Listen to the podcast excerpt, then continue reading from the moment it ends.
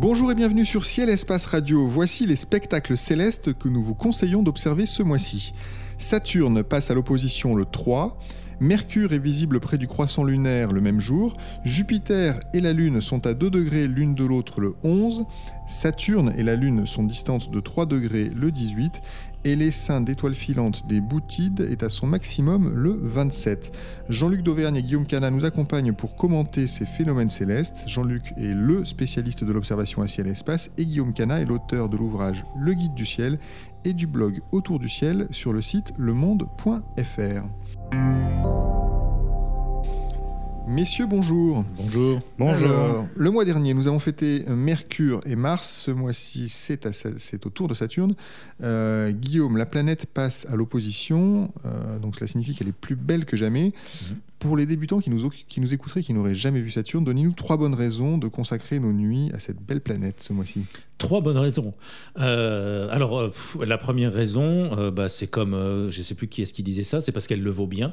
Vous avez trop regardé les publicités. Oui, voilà, ça doit être ça. Mais non, non, mais Saturne, c'est tellement beau. Enfin, il y a tellement d'astronomes, même professionnels ou ne serait-ce qu'amateurs, qui, qui, ont débuté leur passion par un simple coup d'œil sur Saturne dans un instrument. C'est extraordinaire de, de voir. Alors, c'est pas aussi beau que sur les photos et ça, mais c'est beaucoup plus émouvant parce qu'on a, on a cette petite bille avec cet anneau cristallin autour c'est tout petit, il faut pas se leurrer. Hein, dans, une, dans une lunette avec un grossissement, il, faut au minimum 30 fois pour voir l'anneau de Saturne. Donc, si on prend le minimum, une lunette de 60 mm avec un oculaire qui donne un grossissement de 30 fois, on va voir les anneaux, mais c'est vraiment tout petit, tout petit, tout petit. Mais c'est complètement différent d'une étoile. Donc, tout de suite, on, on perçoit l'étrangeté de ce corps. Et bon, on n'a qu'une envie, c'est de pouvoir grossir un peu plus. Et si on le fait, là, ça devient vraiment fascinant, quoi. Surtout qu'en ce moment, bon, alors c'est l'opposition, elle est lumineuse, etc. Mais c'est aussi, on est dans le cycle de, de, la course de Saturne autour du Soleil. On est dans une période de, de, son orbite où on la voit avec son inclinaison maximale. Donc l'ouverture des anneaux est maximale. On voit les anneaux tout autour de la planète. Euh, on peut voir, bon, pas à l'opposition, mais on peut voir l'ombre de la planète sur les anneaux, donc avant l'opposition et après l'opposition. Euh, on voit, même dans les plus petits instruments, on voit cette déchirure sombre qu'il y a entre, au milieu des anneaux, qui est la division de Cassini, donc euh, un, un, endroit où il y a moins de matière. Donc vu de loin, on a l'impression qu'il n'y a pas de matière, mais en fait, il y a quand même un peu de matière. Voilà, enfin bon, moi je sais que chaque fois je regarde Saturne avec émotion, et euh, chaque fois que je fais découvrir Saturne à quelqu'un, c'est des hauts et des bas, quoi. C'est extraordinaire comme astre. Donc c'est bon, vous nous avez donné trois, trois raisons, un peu dans le désordre, j'avoue, mais elles y sont. Euh, Jean-Luc, euh, Saturne, c'est évidemment une très belle planète. Guillaume vient de nous le dire. C'est une planète qu'on aime euh, observer, qu'on aime photographier. Donc là, c'est encore une question que j'ai envie de vous poser. Toujours sur le même amateur qui aurait un télescope de 150 mm. D'abord, 150 mm, on voit déjà de belles choses. J'imagine qu'on voit la division de Cassini dont parlait Guillaume. les anneaux sont extrêmement favorables en ce moment. pour réussir sa photo de Saturne, il faut s'y prendre comment? Euh, après, on donne toujours un peu les mêmes conseils, mais comme pour Mars le mois dernier, on va attendre qu'elle passe au plus haut dans le ciel, dans la mesure où elle est dans la constellation du Scorpion, c'est bas depuis nos latitudes. Euh, elle est dans Ophiuchus, pardon, et c'est juste euh, à la bordure de. D'ailleurs, c'est intéressant de noter qu'elle est dans Ophiuchus, parce que c'est. On dit qu'il y a 12 constellations du zodiaque, mais c'est pas tout à fait vrai. Les planètes passent aussi dans Ophiuchus, donc euh, c'est une 13e constellation du zodiaque, donc qui est juste à côté de, du scorpion. Donc ça reste vraiment bas, et donc il faut vraiment attendre qu'elle culmine en milieu de nuit pour l'observer dans les meilleures conditions possibles, et malgré ça, elle restera relativement basse. Euh, donc on essaye de, ensuite de, mettre son télescope à température, ça c'est important. Ce qu'on essaye encore plus, si on a un télescope de type Newton par exemple, ou Schmidt-Cassegrain, c'est des instruments qu'il faut régler, qu'il faut vraiment vérifier. Là ça se passe en milieu de nuit, donc on a toute la première partie de nuit pour vérifier que son télescope soit bien réglé et le cas échéant de le régler. Quand on l'a jamais fait, ça, va, ça peut prendre du temps. Ça veut dire quoi d'abord un télescope bien réglé, euh, très naïvement? Ça veut dire d'avoir les miroirs euh, bien alignés entre eux, euh, qui projettent euh, bien l'image au centre de l'axe mécanique, enfin que le centre de l'image bien corrigé soit au centre de l'axe mécanique et il s'en faut de peu de choses pour dévier de cet axe. Et on s'en rend très bien compte, en fait, il suffit d'observer une étoile à fort grossissement. Alors si on observe à très fort grossissement, ce qu'on s'attend à voir, c'est la figure de diffraction, c'est-à-dire un petit point avec un anneau autour. C'est la figure de diffraction formée par les bords euh, du télescope. C'est lié aux propriétés physiques de la lumière. Et sinon, on peut regarder simplement en défocalisant l'étoile, en changeant la mise au point d'avant en arrière de la bonne position. Et là, on doit avoir une figure euh, en forme de donut euh, si on a un télescope euh, avec une zone sombre au centre à cause du miroir secondaire. Et ce donut doit être parfait. Ça doit être vraiment concentrique avec la zone sombre bien au centre. Donc c'est quelque chose vraiment à vérifier. Il faut être attentif à ça. Et en fait, y a beaucoup. on entend souvent des choses fausses dites sur des télescopes. Ah, tel type de télescope, c'est pas très bien, c'est pas de très bonne qualité. Et en fait, c'est simplement des télescopes qui se dérèglent facilement et les gens les utilisent déréglés. Alors qu'il suffit de prendre un petit peu de patience, d'ouvrir un livre ou d'aller même sur des sites internet. Il y a le site internet de Thierry Legault qui explique très très bien comment régler un télescope de Schmidt-Cassegrain. La première fois où on fait ça, ça peut prendre une heure.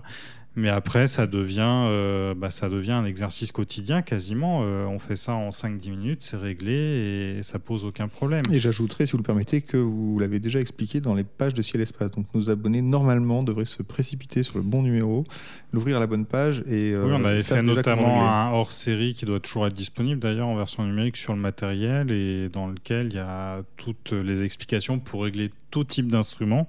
Alors il y a certains télescopes qui sont plus stables, notamment les Maksutov. En fait, par, conception optique, euh, des télescopes vont avoir des images nettes sur un champ plus ou moins grand. Et il, se trouve que les télescopes de type Maksutov ont des images nettes sur un champ qui est assez grand. Donc si ça se dérègle un peu, on va conserver des bonnes images. Sur une lunette, c'est un peu pareil. On peut se dérégler un peu, on va conserver des bonnes images. Puis il y a aussi la conception mécanique qui est différente. Dans une lunette, on a des, lentilles euh, pas contraintes, mais presque dans un barillet. Tout ça, ça bouge assez peu. Sur les télescopes, euh, les miroirs peuvent bouger beaucoup, notamment les Schmidt-Cassegrain. Euh, le miroir peut basculer quand on change la mise au point. Quand on a un télescope de grande taille, notamment les Dobson, j'allais dire. Voilà, comme celui de Guillaume, le télescope est tellement grand que s'il veut le déplacer, il va le monter, vraiment démonter le tube, le remonter. Il y a aucune chance euh, que l'axe mécanique, euh, enfin que l'axe optique soit parfaitement conservé. La, collimation, ça se fait à chaque fois qu'on observe et ça se fait même, euh, ça se vérifie plusieurs fois dans la nuit avec des télescopes de grand diamètre comme les Dobson.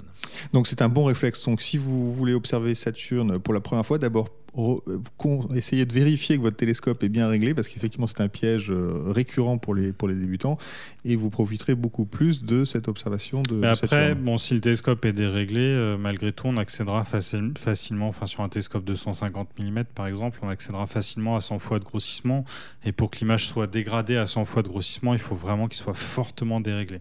Par contre, un télescope de ce diamètre-là, on peut grossir 300 fois, même un peu plus, et là, si on veut avoir de bonnes images à ce grossissement là là, il faut vraiment soigner les détails, effectivement. Alors Saturne, on a évidemment une sonde euh, actuellement Cassini qui est toujours euh, en orbite autour depuis, depuis très longtemps, donc on a des images euh, splendides. dans un télescope, il ne faut pas s'attendre à voir ce qu'on a avec des, des photos d'une sonde qui est à quelques millions de kilomètres, mais euh, par contre, euh, on peut quand même déjà voir des choses euh, sur la surface de Saturne avec un télescope, Jean-Luc. Est-ce que c'est possible? On sait que c'est une planète gazeuse, mais qu'elle est quand même moins contrastée que Jupiter. Qu'est-ce qu'on peut espérer voir quand même à la surface de la planète?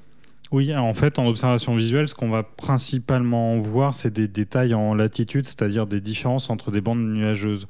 Des détails en longitude, c'est un peu plus difficile. Par contre, pour les gens qui font de l'imagerie, accéder à ces détails, c'est désormais possible. Notamment, là, on a la chance que la planète soit fortement inclinée vers la Terre et autour du pôle, on va voir des structures qui peuvent être intéressantes, euh, qui sont pas circulaires. Il y a un hexagone, notamment au pôle, qui est accessible aux amateurs. Et puis sur, le reste de la planète, là c'est variable en fait. Il y a des orages qui sont assez épisodiques et quand il y en a un, on va éventuellement réussir à, à discerner une tâche claire sur la planète. Et d'ailleurs, ce qui est très intéressant à souligner, c'est que malgré cette sonde Cassini qui fait un travail formidable depuis 2004, depuis qu'elle est en orbite autour de Saturne, il arrive qu'elle ne soit pas capable d'observer Saturne, tout simplement parce qu'elle est en orbite autour de la planète. Parfois, elle est du côté nuit et il se passe des choses du côté jour qu'elle loupe. Et du coup, il arrive que ces instruments détectent une activité orageuse sur Saturne, mais que la sonde ne soit pas capable d'observer l'orage. Et dans ce cas, les équipes de la sonde Cassini sont intéressées à récupérer des images d'amateurs pour compléter les observations de la sonde. Donc ça, ça s'adresse évidemment aux amateurs un peu chevronnés, j'imagine. Oui et non, hein, il suffit d'avoir... L'observation planétaire a l'avantage d'être la méthode d'imagerie euh, technique la plus accessible. On n'a pas forcément d'avoir besoin d'une très grosse monture équatoriale. En gros, avec un équipement à 1000 euros, plus une caméra à quelques centaines d'euros, un PC portable, maintenant tout le monde a ça, euh, le plus souvent, on peut faire des images. Donc c'est un équipement euh, qui, est, assez modeste. Euh, le moindre télescope quasiment permet de faire des photos de Saturne. Très bien, donc euh, profiter de l'opposition de Saturne, c'est euh, le 3, mais évidemment, il faut l'observer avant, après. Euh, c'est une, période très très favorable. Alors Mercure est visible près du croissant lunaire le, le 3, pour le coup, là précisément, Guillaume. Euh, qu'est-ce qui est intéressant dans cette, dans cette observation euh, Le challenge, je dirais. le défi peut-être, parce que bon, euh, ça va se voir seulement à l'aube donc, et juste avant le lever du soleil. Donc on va dire 30-40 minutes avant le lever du soleil. Donc pour ça, pour réussir une observation comme ça, il faut avoir un site d'observation qui est parfaitement dégagé dans la direction où ça va se produire, donc est-nord-est, et pouvoir attraper la Lune et, le petit point de, Mercure au, au, moment où elles vont se lever. Donc il faut avoir aussi de bonnes conditions météo. Euh, c'est pas gagné d'avance. on, sait tous qu'il peut dans notre pays s'écouler des, semaines sans qu'on voit vraiment le ciel avec euh, des bonnes, qualités météo. Mais enfin bon, euh, moi ce que je dis toujours, le meilleur moyen de pas voir un phénomène, c'est de partir pour l'observer. Hein. Il suffit de rester dans son lit et on est sûr de pas le voir. Donc là, euh, une fois qu'on est sur le terrain, ben voilà, il faut essayer d'observer ça. des jumelles sont indispensables, je pense, parce que quand on est si bas sur l'horizon et que le ciel devient clair, euh, pour repérer même le croissant lunaire qui va être très fin, euh, bon, des jumelles sont, sont, les bienvenues. Mais si on le voit, on est récompensé parce qu'on a un très fin croissant lunaire ah et Mercure qui est une planète difficile, ah difficile à, voir en général. Tout à fait, tout à fait. Et là, le, croissant, il est tellement fin qu'on voit même plus la lumière cendrée, quoi. On voit même plus le reste de, de, la Lune, quoi. On a vraiment juste un petit croissant euh, qui, en plus, comme on est bas sur l'horizon, peut être légèrement déformé par la, la réfraction. Donc c'est toujours beau et spectaculaire à voir et à photographier. Très bien. Alors pour les courageux, c'est Mercure proche du croissant lunaire le 3 juin. Euh, Jupiter et la Lune passent à 2 degrés euh, l'une de l'autre, c'est le 11. Euh, Guillaume, à quel moment il faut observer ce, phénomène pour en profiter pleinement? Ah bah, Là, on, commence à se rapprocher de la, fin de la période d'observation pour, euh, pour Jupiter. Ça veut dire qu'elle se rapproche de l'horizon ouest le soir. Et donc, euh, bah, donc, on va observer en début de nuit, fin du crépuscule, début de nuit. Euh, là, on a quand même une conjonction qui est assez spectaculaire dans la mesure où les deux astres vont passer à un, peu moins de 2 degrés l'un de l'autre. Mais quand on dit degrés l'un de l'autre, c'est le centre de ces deux astres. Et donc, en fait, comme la Lune est grande, on va voir Jupiter à, en gros, un degré du limbe lunaire. C'est-à-dire que ça rentre parfaitement dans le champ d'une lunette ou d'un télescope avec un grossissement de 30-40 fois. On peut voir le, bord de la Lune et Jupiter avec ses bandes, etc., et ses satellites. Donc ça, c'est une belle observation. Il n'y a pas d'occultation, il n'y a pas de disparition derrière la planète, derrière la Lune, mais euh, on a la proximité apparente qui est toujours euh, assez belle à voir assez belle, surtout quand on la met en, contraste avec euh, bah, les distances réelles hein, qu'on observe dans le même champ. Euh, le, 20, le 18, pardon, c'est au tour de Saturne de poser avec la Lune. Euh, Jean-Luc, j'ai envie de vous poser la même question. À quelle, c'est une observation du matin ou du soir, Saturne et la Lune, le 18 ça, on peut l'observer toute la nuit. Euh, après, ce qui est intéressant, c'est que la Lune est vraiment très proche de Saturne. Là aussi, elle est un peu moins de 3 degrés. Et puis, il ne faut pas oublier qu'on a toujours Mars qui est dans les parages. Donc, ça fait vraiment toujours. Euh, en fait, c'est ce qu'on retrouve de mois en mois, hein, ce trio entre la Lune, euh, Mars, Saturne. Et puis, on a aussi Antares. On est toujours dans la constellation du Scorpion. Donc ça fait un ensemble vraiment très beau à observer, aux jumelles, pourquoi pas à photographier, comme on l'évoquait les mois précédents, on est proche de l'horizon, donc on peut se permettre d'attendre, euh, pourquoi pas, le, de prendre ça plutôt au crépuscule pour avoir encore un petit peu de lueur, de lueur bleue dans le ciel et, et puis intégrer un avant-plan. En gros, c'est c'est à une vingtaine de degrés de hauteur si on choisit bien l'heure, donc on peut facilement intégrer quelque chose en plus dans le, dans le paysage. Ça peut être aussi bien au crépuscule que, que à l'aube, hein. il n'y a pas de... C'est selon euh, que vous êtes un couche-tôt euh, ou un lève-tard. Ou l'inverse. Très bien, alors le 27, euh, dernier événement pour ce mois de juin, évidemment les nuits sont courtes en juin. le 27, c'est le maximum de l'essaim d'étoiles filantes des Boutides. Jean-Luc, est-ce que la configuration est favorable cette année pour observer cet essaim d'étoiles filantes? Bah, les boutiques, déjà, il faut préciser que d'avance, on n'en sait rien et c'est pour ça qu'il faut les observer. Euh, c'est un essaim d'étoiles. Alors que vous êtes si précis d'habitude. Voilà, mais celui-là, il fait partie des essaims un peu irréguliers.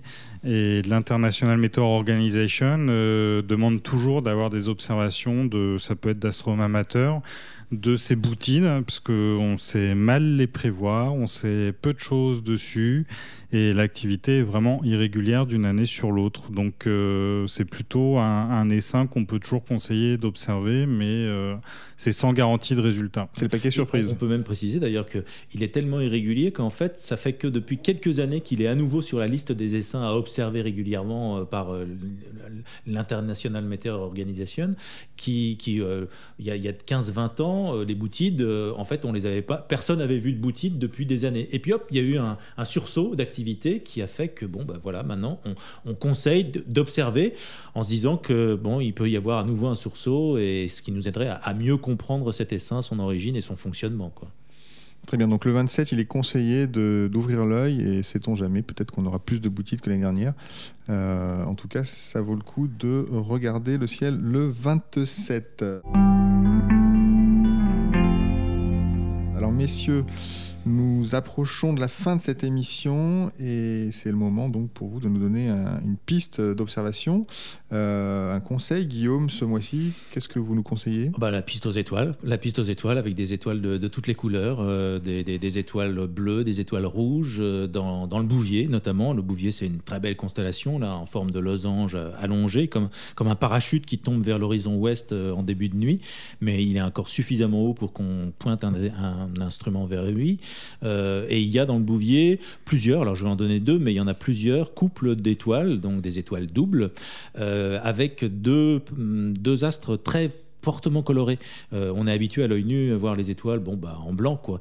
à part quelques étoiles qui ont, pour certaines personnes, et encore là c'est très subjectif, une coloration bleutée ou une coloration orange ou rouge marquée, mais pour la plupart des personnes, les étoiles, c'est blanc. Et pourquoi les étoiles ont des couleurs d'ailleurs? C'est peut-être le moment de le rappeler. Pourquoi les étoiles ont des couleurs C'est leur température de surface. Plus une étoile est chaude, plus elle va être bleue. Donc en général, les étoiles très jeunes, très chaudes en surface sont bleues. Et les étoiles vieillissantes qui ont gonflé et qui sont devenues plus froides, dans leur, leur couche externe s'est refroidie, euh, elles sont orange ou rouge. Donc les étoiles qui se rapprochent du stade de, de supergéantes sont orange ou rouge, donc sont des étoiles vieillissantes. Donc percevoir la couleur des étoiles, c'est déjà avoir une indication. Exactement. on fait de la physique, on fait de l'astrophysique en regardant la couleur des étoiles. Et là, il se trouve que ben, dans le Bouvier, il y a deux étoiles doubles particulièrement Il y en a une qui est Xiboutis, qui est pas loin d'Arcturus. Arcturus, c'est l'étoile principale du Bouvier, qui est légèrement, une teinte légèrement jaunâtre hein, pour certains observateurs, dont moi. Donc voilà. Et Xiboutis, là, c'est une étoile double, et on a deux composants qui sont côte à côte. Et alors là, il y en a. Si on prend une lunette et qu'on pointe Xiboutis, ce qui est facile, hein, c'est un astre euh, assez lumineux, on va avoir une étoile d'un jaune magnifique, mais vraiment euh, jaune, euh, jaune très pur, et celle qui est juste à côté, un peu moins brillante, va être orange ou rouge. Là, ça dépend des observateurs. Donc ça, c'est jaune-rouge, côte à côte. Et si on n'est pas satisfait, si on veut aller au-delà, on peut penser aussi à l'étoile Isard du Bouvier. Et Isard du Bouvier, c'est encore plus spectaculaire parce que une des deux étoiles est jaune-orangé, alors hein, jaune-orangé, et l'autre est bleu mais vraiment bleu. Donc on peut se dire, c'est pas forcément un couple, hein, euh, c'est peut-être simplement une étoile double euh, qu'on voit côte à côte, simplement parce que la perspective nous l'a fait voir côte à côte, mais je ne me rappelle plus si c'est vraiment une étoile double, mais je crois pas. Mais là, on peut se dire qu'on a devant nous une étoile sans doute assez vieille, euh, jaunissante, vieille, rougissante, hein, et une étoile très, très, très active, très jeune, très, très lumineuse, bleue. Et, mais le contraste de couleurs entre les deux, c'est très spectaculaire. Donc ça, c'est très belle observation dans, le Bouvier, pour ce mois si Jean-Luc, quel est votre conseil pour le mois de juin? D'habitude, on n'aime pas trop observer les nuages, on préfère les étoiles, mais je vais quand même vous conseiller de chercher à observer des nuages. Ils sont un peu particuliers, en fait, ils se trouvent aux frontières de l'espace. C'est pour ça qu'on l'évoque ici, c'est les nuages noctiluques, qui sont des nuages situés à 85-90 km d'altitude. On ne sait pas très très bien comment ils se forment, parce qu'à cette altitude-là, on peut s'attendre à trouver une atmosphère évidemment raréfiée et surtout sèche. En fait, c'est des nuages qui se forment habituellement plutôt en zone polaire et pour euh, des raisons qu'on ignore, ignore, depuis euh, quelques décennies, voire même une bonne centaine d'années, il arrive qu'ils soient visibles à des latitudes plus basses et notamment les latitudes de la France. Leur période d'apparition, elle est quand même assez restreinte dans l'année. On n'en observe jamais avant le 15 mai. Et puis la fin de la période favorable, c'est autour du 1er août. Et en tout cas, ces dernières années, il a vraiment été régulier que des gens fassent état d'observation de ces nuages depuis, euh, depuis la France. Alors ces nuages, on les appelle noctiluques, ça veut dire qu'ils brillent la nuit. En fait, ils brillent pas vraiment la nuit, mais ils sont tellement hauts que le soleil parvient à les éclairer par en dessous. En milieu de nuit, ça va pas forcément marcher, mais au moment du crépuscule qui est bien avancé, et là on est au mois de juin, le crépuscule il peut vraiment tarder. Donc euh, je parle des heures euh, avant minuit en heure locale, entre 23h et minuit heure locale. Vous pouvez observer ces nuages et à cette heure-là, le ciel est sombre, il fait déjà quasiment nuit.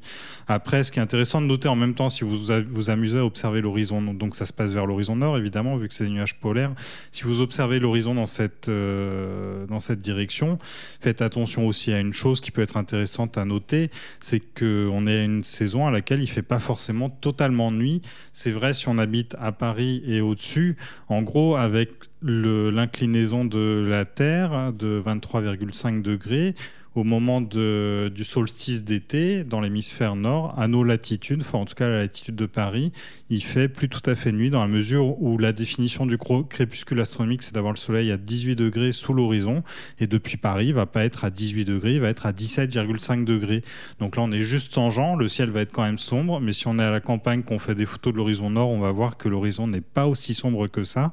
Et évidemment, si on monte un peu plus haut en latitude, il suffit simplement d'aller à Lille, et là, la différence est déjà flagrante. Lille, c'est 50,6 degrés euh, contre 48,4 85 à Paris. Donc on a déjà quasiment une différence de 2 degrés, c'est vraiment notable. Et inversement, il est amusant aussi de constater chez Guillaume, par exemple, dans le sud, au mois de juin, il fait parfaitement nuit, en milieu de nuit, ou encore plus si on va en Corse ou dans les Pyrénées. Euh, là, on a vraiment encore euh, le temps d'observer la nuit, alors que là, depuis Paris ou Lille, bah, les nuits sont, réduites à moins que zéro en fait. Il n'y a pas de nuit astronomique à Paris alors qu'il y a dans le sud de la France, est ce que vous êtes en train de nous dire. Ouais, exactement. C'est très bien. C'est très injuste, moi je dis. C'est très injuste. Très bien, bah, merci beaucoup pour ces deux conseils d'observation. Les éphémérides de Ciel Espace Radio sont terminés pour ce mois-ci. Merci à Guillaume Cana et Jean-Luc Dauvergne pour leurs précieux conseils. Merci à Nicolas Franco qui a assuré la réalisation. Cette émission était présentée comme chaque mois par David Fossé. Bonnes observations et rendez-vous au mois de juillet.